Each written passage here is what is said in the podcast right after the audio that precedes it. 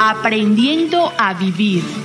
Un programa para que mejore su calidad de vida, para ayudarle a cambiar en positivo y para manejar elementos que valen la pena que domine y comprenda.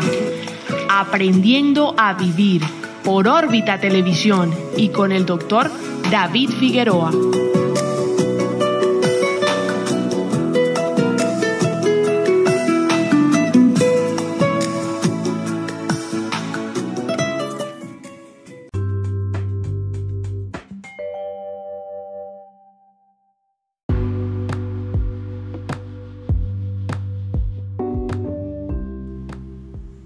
Amigos, les habla el doctor David Figueroa, médico psiquiatra. En este segmento vamos a continuar con la teoría del bienestar, el PERMA, y vamos a tocar dos elementos que son las relaciones interpersonales y los logros, el éxito. Es importante tener presente que ya hemos venido trabajando eh, los primeros elementos del PERMA. Uno es la, satisfacción, la el cultivo de las emociones positivas. En la psicología positiva se plantea que en la vida hay varios ámbitos de satisfacción. Hay un primer ámbito que se llama la vida placentera, que está asociada al disfrute, al éxtasis, a hacer cosas que nos gustan, etc. Y eso tiene que ver con quizás el, el primer elemento del PERMA, que son las emociones positivas. ¿no? El problema de los placeres es que los placeres, si bien son muy agradables, tienden a, saciar. Si una persona se come un chocolate y cuando se come 10 chocolates ya no es lo mismo. Entonces, la vida placentera eh, es un aspecto de lo que se llama la vida plena. Hay otro ámbito que se llama la vida gratificante que tiene que ver con el elemento este que hablamos del compromiso, del flow. Cuando nos dedicamos a hacer cosas que nos gustan, nos comprometemos con eso, eso produce mucha gratificación. Entonces eso también es, un ámbito de satisfacción con la vida. Y hay un tercer ámbito que es la trascendencia, la vida trascendente. Cuando nos vinculamos con cosas, situaciones o objetivos más allá de nosotros mismos nos comprometemos con la comunidad, con los demás, con el país, con, el planeta, etc. Entonces, las personas que combinan estos tres ámbitos, el ámbito del placer, el ámbito de la vida gratificante y de la vida trascendente, realmente tienen una vida plena. Vamos a hablar entonces de las relaciones interpersonales, que son un elemento de la teoría del bienestar bien importante. Para algunos autores es el más importante. Los seres humanos somos somos gregarios. Es decir, necesitamos eh, convivir. De hecho, estamos permanentemente en convivencia con otras personas, ¿no? Porque este, la parte social del ser humano, eh, el ser humano es el animal más social que existe sobre la Tierra. El asunto de las relaciones interpersonales no se refiere más a la familia, sino también a los amigos, a los vecinos, a los compañeros de trabajo. Y no es un problema de, cantidad de amigos, sino más bien de calidad. Hay gente que tiene cientos de amigos y, y no tiene buenas relaciones. En cambio, la persona tiene 5 o 10 amigos y son relaciones bien profundas, bien íntimas. Entonces, una persona, para tener una relación este, con otro adecuada debe tener algunas, algunos elementos. Hay un primer elemento que, es lo que se llama la apertura, ¿no?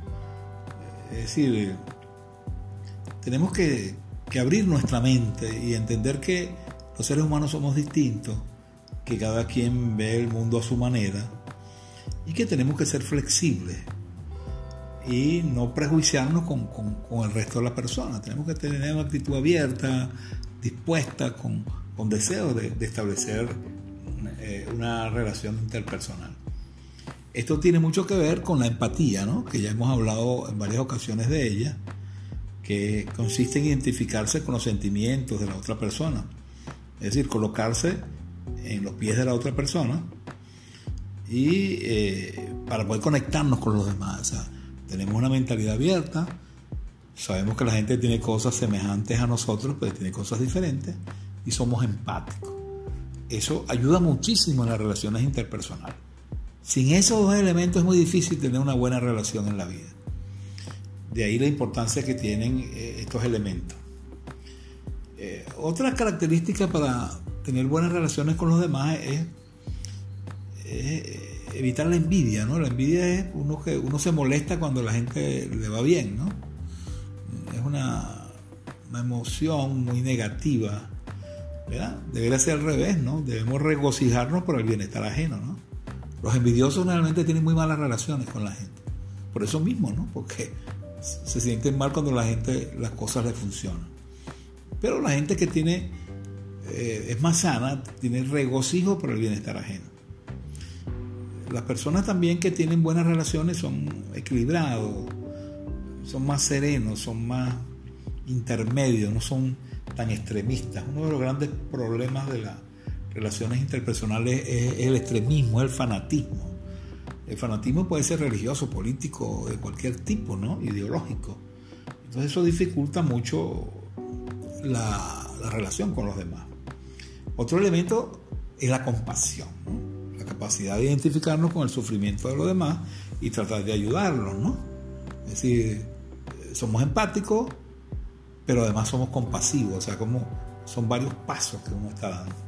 La persona compasiva es muy fácil de entender que que tiene una relación de calidad con, los otros seres humanos, porque implica, implica bondad, implica generosidad, y todo eso es bueno, es positivo.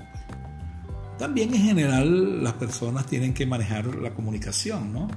Cómo nos comunicamos con los demás, hay que aprender a, a escuchar, no solamente a hablar, a escuchar, a darle, darle valor a, a las personas, ¿no? y eh, sentir pues que, cada quien tiene sus propias características y, no todos los seres humanos eh, no las sabemos todas, pues hay cosas en las cuales uno es ignorante y eso hay que saber, hay que saber decir no sé y tener esa capacidad de sinergia, de aprender de los otros, de humildad, acercarnos a la gente Humildad es lo, que yo, mi actitud, a pesar de que yo reconozco que tengo virtudes, tengo cosas buenas, no pido tratos especiales para mí. Ese sea humilde. hago cosas buenas porque tampoco es que sea gafo, tonto. Pero por eso no me tienen que tratar de una manera especial. Entonces una persona con apertura, empática, compasiva, flexible, serena, eh, tiene buenas relaciones con las con sus semejantes. Se han hecho estudios en los cuales, cuando se evalúan los, elementos que más contribuyen a la felicidad, se consigue que quizás el número uno son las relaciones personales de calidad. Por eso es que hay que, hay cuidarlas, hay que cultivarlas, hay que hacer un gran esfuerzo por, por conservarlas. Muchas veces rompemos relaciones por cosas que no, no, no se justifican, ¿no? y que de alguna forma este, descuidamos eso. Necesitamos de nuestros amigos, necesitamos de nuestra familia, somos seres sociales. Aunque valoramos nuestra autonomía y nuestra libertad, la gente que es más feliz es la gente que, que convive bien, que tiene buenas relaciones interpersonales. La soledad no es un buen síntoma de felicidad. Sobre todo la soledad entendida como cuando yo quiero buscar a alguien y no tengo, no tengo a nadie. Porque hay momentos donde uno quiere estar solo, eso es otra cosa. Pero la vinculación es muy importante en la gente. El cuarto elemento de la teoría del PERMA es el sentido de la vida, que ya lo, en el próximo segmento lo vamos a, a colocar. Vamos a finalizar este segmento con hablar un poco de los logros, ¿no? Los logros entendido como lo que se llama popularmente el éxito, ¿no? El éxito, lograr las, cosas que nos proponemos, ¿no? Ya decíamos, éxito y felicidad. El éxito es la capacidad de lograr los objetivos y la felicidad es el estado mental que resulta de disfrutarlo, ¿no? No siempre el éxito y la felicidad van juntos. Ahora, ¿cómo hacemos para tener éxito? ¿Cuál es el secreto del éxito? Primero que no hay secreto. Hay muchas cosas que hay que hacer. Cada quien tiene su metodología. Es multifactorial. Así como para tener bienestar es multifactorial. Hay muchos elementos que intervienen.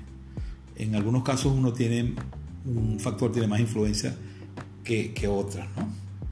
Eh, muchos autores eh, están en desacuerdo, unos dicen una cosa y otra, pero hay unas características comunes en las personas que tienen éxito, que se han estudiado, ¿no? Y que, y que, y que hay que tomar en cuenta. Entendiendo que no hay reglas mágicas. Que la vida, la vida es parte de, de un vaivén, ¿no? Hoy estamos bien, mañana estamos mal. Realmente la gente exitosa primero tiene metas claras, sabe para dónde va, está orientado, ¿sabes? cuáles son sus objetivos, o sea, eh, eso que hablamos del sentido de la vida, ¿no? Segundo, la persona tiene prioridades, ¿no? Porque hay muchas cosas que a uno le importan en la vida, pero hay cosas que son prioridades. Y mis prioridades son diferentes al de otra persona. Entonces, esa persona exitosa realmente tiene muy claro hacia dónde va y cuáles son sus prioridades. Tercero, la gente exitosa generalmente es disciplinada.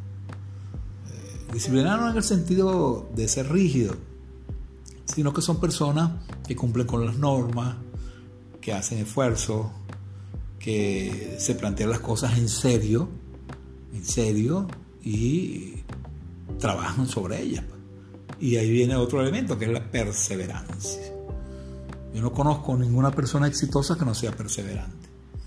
La perseverancia es, parte de la motivación, la capacidad de, a pesar de los obstáculos, seguir adelante. Nos caemos, nos volvemos a levantar.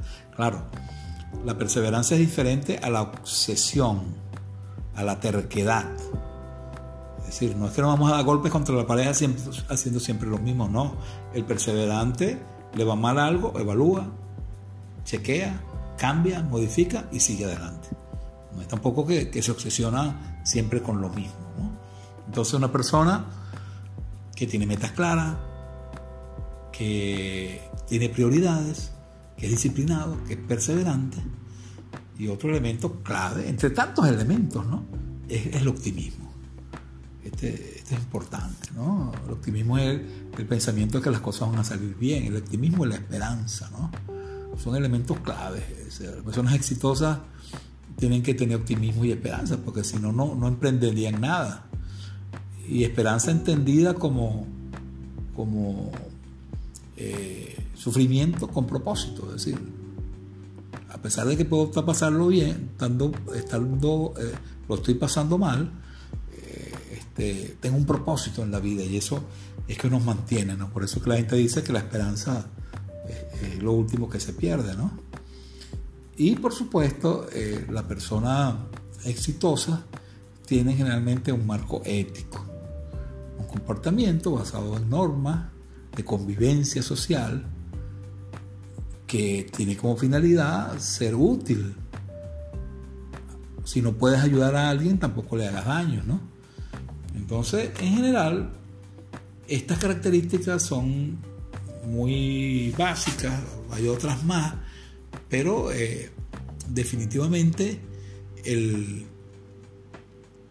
el éxito es como una receta, ¿no? Donde hay muchos ingredientes, donde hay unos más importantes y menos importantes que otros. Y el éxito, por supuesto, los logros eh, producen un aumento de la autoestima, ¿no?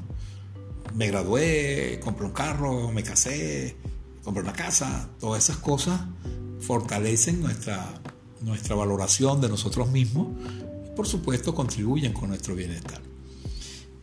Es muy importante que tengamos presente que todos estos elementos del bienestar están eh, transversalmente eh, eh, unidos a las virtudes y las fortalezas. Es decir, para yo poder hacer estas cinco cosas, tengo que hacerlo a través de las virtudes y las fortalezas.